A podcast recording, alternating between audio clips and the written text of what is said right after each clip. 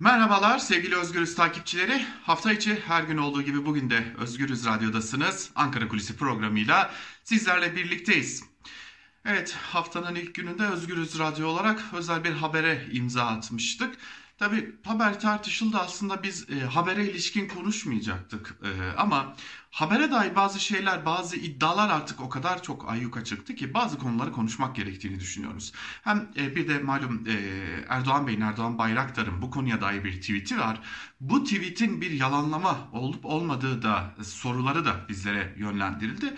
Hem bu sorulara cevap verelim hem bu haberin arka planını anlatalım. Erdoğan Bey aslında ne demek istedi? Yani Erdoğan Bayraktar, eski Çevre ve Şehircilik Bakanı Erdoğan Bayraktar bu açıklamayla ne demek istedi? Ee, biraz da hani belki ruh halini o konuşmasından da çıkararak sizlerle paylaşmış olalım. Böylelikle e, en azından haberin kendisine dair tartışmalarda böylelikle son bulmuş olur.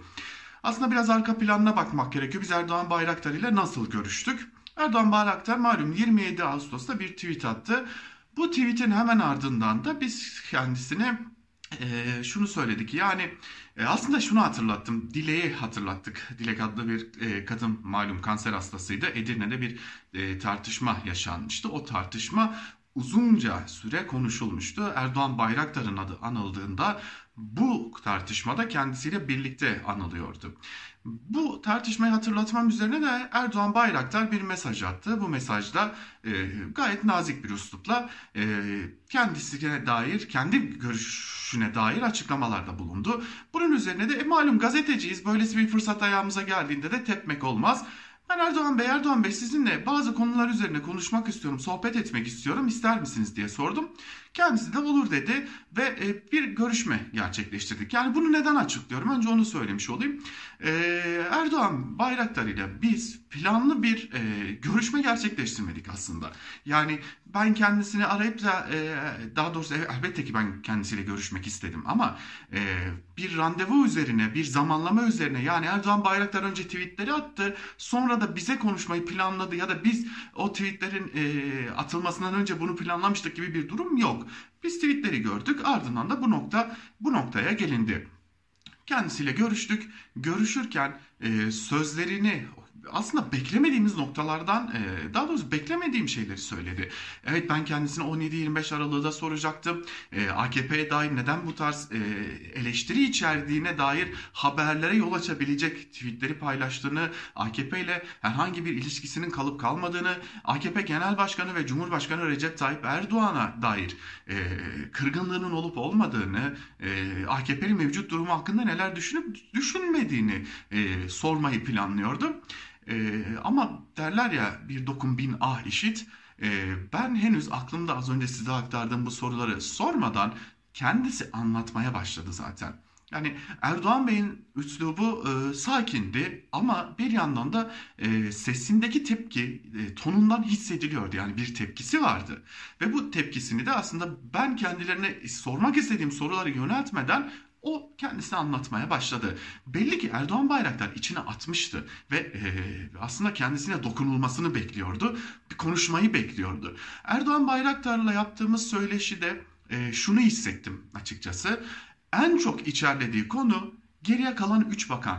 Yani Egemen Bağış, Zafer Çağlayan, Çağlayan ve Muammer Güler'le aynı iddiaların kendisine de isnat edildiği e, izleniminin kamuoyunda açık bir şekilde oluşması ve kendisinin de geriye kalan bu 3 bakanla birlikte 4. bakan olarak hakkında soruşturma komisyonu daha doğrusu Yüce Divan'a gitmesi için e, oylama yapılmasıydı. Erdoğan Bayraktar şunu söylüyor. Evet benim dosyamdaki tapeler doğru ve bu dosyamdaki tapeler, teknik takip, telefon konuşmalarım doğrudur cümlelerini en az 3-4 defa tekrarladı. Farklı farklı dakikalarda 3-4 defa tekrarladı ve doğrudur dedi. Ee, ben eğer görevi kötüye kullanmışsam ki benim suçlamam budur yargılanmalıyım dedi. Bu iddialar doğrudur dedi aslında bir yerde. Ama benim e, Reza Zarrab'la bir ilişkim yok. E, diğer 3 bakana isnat edildiği gibi yani diğer 3 bakan bunları yapmıştır demiyor aslında ama e, diğer 3 bakana isnat edildiği gibi bana isnat edilen bir suçlama yok ama geriye kalan teknik takip tapeler doğrudur diyor.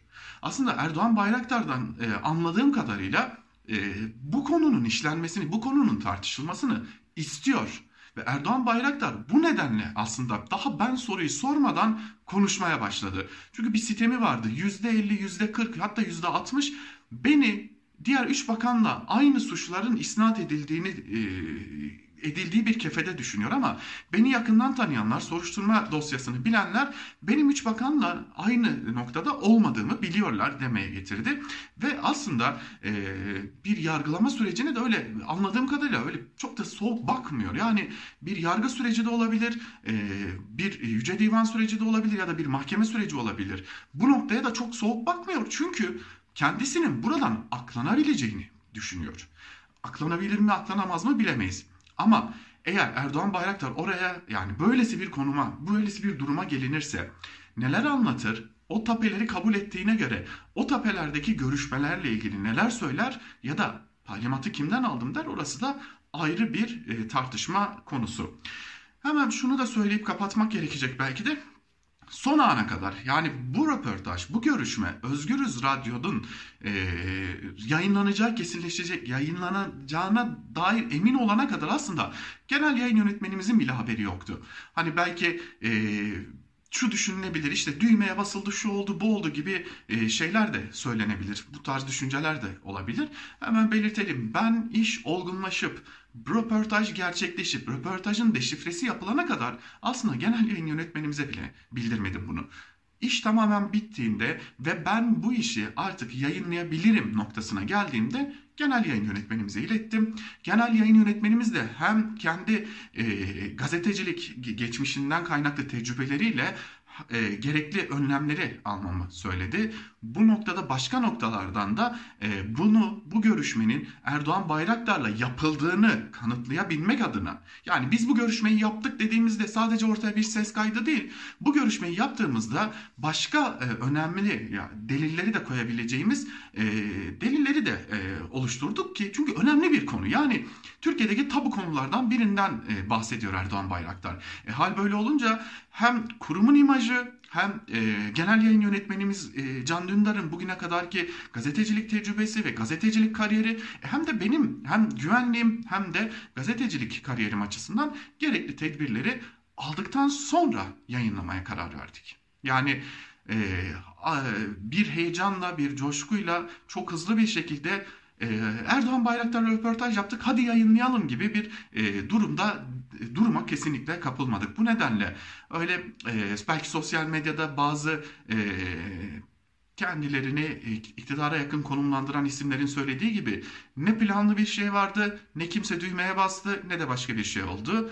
E, haber geldi bir gazeteciyi buldu ve biz de tüm etik ve hukuki e, konuları en ince ayrıntısına kadar düşündükten sonra bu haberi sizlerle buluşturduk. Az önce de belirttiğim gibi Erdoğan Bayraktar aslında konuşmak istiyormuş. Çok belli. Ve Erdoğan Bayraktar e, sesini duyurmak istiyormuş. Bugüne kadar kendisini belki aramışlardır.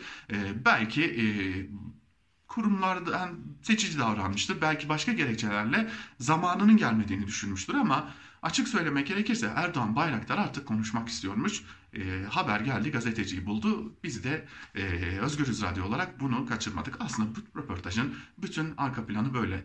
E, kimse arka, arka ardında komplo teorileri aramasın ya da e, bu konuya dair çeşitli yakıştırmalarda da bulunmasın diye de e, dilemiş olalım ve Ankara kulisini böylelikle noktalamış olalım.